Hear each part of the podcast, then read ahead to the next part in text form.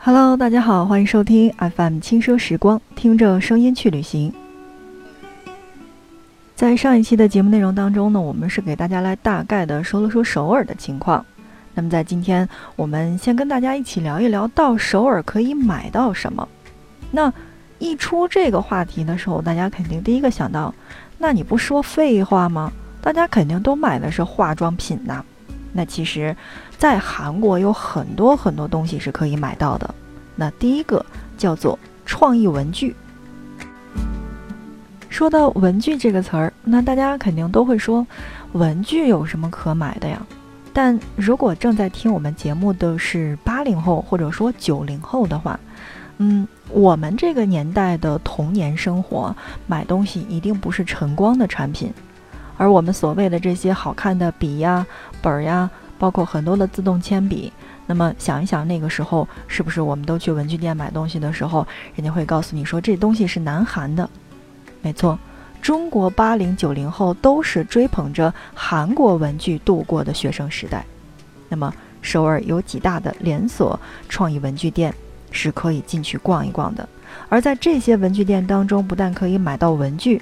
还可以有你意想不到的一些创意的小玩意儿，那么这些文具店和质量都是有保证的，而且价格公道，买回来或者说馈赠好友都是不错的选择。谈到这个话题的时候，好像是暴露了我自己的年纪，但想一想，那个时候其实还真的过得挺愉快的，尤其是我们自己的学生时代。我不知道，嗯，听我们节目的小伙伴有多少是跟我岁数相仿的八零后或者说九零后？嗯，小的时候呢，我们总会买一种叫做香珠的东西，想不起来没关系，我给大家来做一个解释，呃，就是那种发点荧光色的小点点、小颗粒，然后特别特别的香。我们总是会放在自己的铅笔盒当中，而铅笔盒呢，我们会有上下两层。嗯，来放一点包装纸，然后把这个小的这个香珠放在下边，一打开铅笔盒就特别特别香的那个味道。传说这个香珠就是来自韩国的，那当然了，那仅仅是韩国之一。其实现在想一想，韩国的创意文具总会勾起我们的童年回忆。所以如果是我到达首尔的话，那我一定会去首选的话是创意文具，我要去看一看。那么第二个呢，就是零食了。近几年呢，随着韩国一些食品生产集团有力，呃，比如说像在韩剧当中的发展，而且在亚洲的这种热播，那么赞助并植入其他的产品的软广告也会是很多的。那韩国的零食呢，也成了大家比较喜欢购买的东西。韩国的老戏骨辛拉面，那就不用多说了，在上一期的节目当中我们就已经说过了。嗯，还有在很多年之前热播的那个。乌塔房王世子当中，王世子不离手的这个宾格瑞的香蕉牛奶，对吧？这也说起来大家也知道。还有韩国人喜欢吃烤肉之后呢，呃，喜欢吃的那个薄荷糖也着实是火了一把。当然了，现在呢卖到的这个韩国的东西越来越多，而我们中国的东西呢也在韩剧当中是可以出现的，比如说像抱抱果，对吧？这个是有的。所以这个很多的韩国的零食是我们比较偏爱的，除了零食之外，嗯，还有就是一些海产品了。当然这个并不容易往回带，因为这个独特的味道嘛，那就不说了。而包装精美的这些像鱼片儿啊、鱼腐啊，还有鱼条啊，还有这个奶酪的味道都是十分独特的。如果能带回来的话，我们自由行的朋友也是可以带的。剩下有一种东西叫做高丽人参。对，就是高丽参，也是韩国人参。作为韩国最负盛名的保健品，是许多赴韩国购买血拼这个必买的这个土特产。从一开始的高丽人参，到现在的高丽参的这个我们的所谓的喝的这个营养品都是有的。所以怎么说呢？就是从你买到的这个食物的高丽参是可以按照烹制的工序分为不同的红参和白参，又掺入了粗细。外形、光泽等好坏之分，然后就有了天地人三个等级和其他的等级，讲究也是颇多，价格也是天壤之别。那么现在呢，我们去到韩国的时候，喜欢买一些高丽参的这个口服液来进行服用。这个东西呢，还是对于我们自己来说呢，比较好的一种馈赠家人的佳品。那包括自己呢，也是可以买到的。另外呢，说到的就是这个红参跟白参，又说到化妆品牌上了。就是在韩国，你永远绕不过的都是这个化妆品的品牌问题。嗯，红参就不用说了，很多的化妆品的品牌都是有这个红参系列，还有白参系列的。所以，如果是自由行的朋友的话，尤其是在那边有认识的小伙伴，嗯，领着你去一家还比较不错的店，去可以买一些这些手信来送给大家。另外，大家都知道，三星、LG 这些都是我们所熟悉的韩国的品牌。那么，电子产品和小家电也就不用说了。韩国民用高科技产品在全世界也是首屈一指的。电子产品的创新程度和出新速度也是可圈可点的，比如 WiFi 的数码相机就是在韩国最先上市的，平板电脑、数码相机、Pad、手机，还有便携照片的打印机、最新流行的游戏软件等等，以及各种各样又美观又大方的配件，都是韩国最火爆的电子产品。除了三星、LG。还有我们所不熟悉的这个现代三大韩国电子产品各自的最新款的手游、笔记本、数码相机之外，那么像日本和欧美的著名的品牌的最新型号在首尔也是可以买得到的。不过相比较，还是韩国自己的这个品牌是更具有价格的优势。需要特别注意的是，购买手机产品的时候，一定要向店员去确认是否可以在中国大陆来进行使用。那么龙山呢是首尔电子产品最集中的地方，规模大的同时人流也比较大。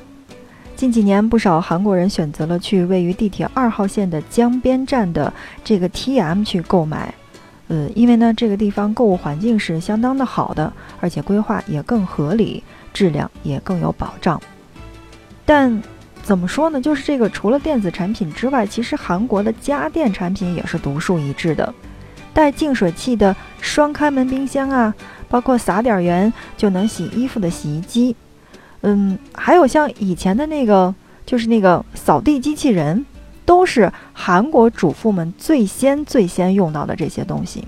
可惜就是有一些东西是没有办法带回来的，嗯，但还是在节目当中要跟大家去进行说到的。那么最主要的两个就是我们现在要说到的化妆品。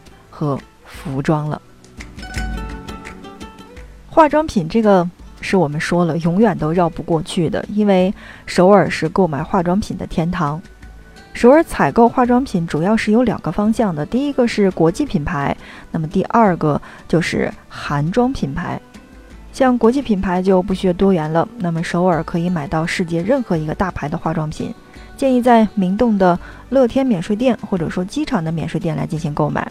那么当然，许多人来到韩国呢，主要是冲着韩妆化妆品去的，比如雪花秀，比如后、兰芝、爱丽小屋、迷尚以及飞诗小铺、Skin Food 等等，这些都是中国人耳熟能详的韩妆品牌。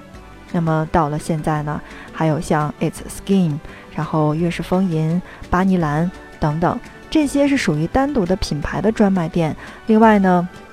化妆品的综合店，比如说像太平洋爱茉莉集团旗下的这个我们的旗舰店，那售后有旗下的品牌就有很多很多种，很多品牌都邀请了当红的韩国偶像来进行代言，这个就不多说了吧。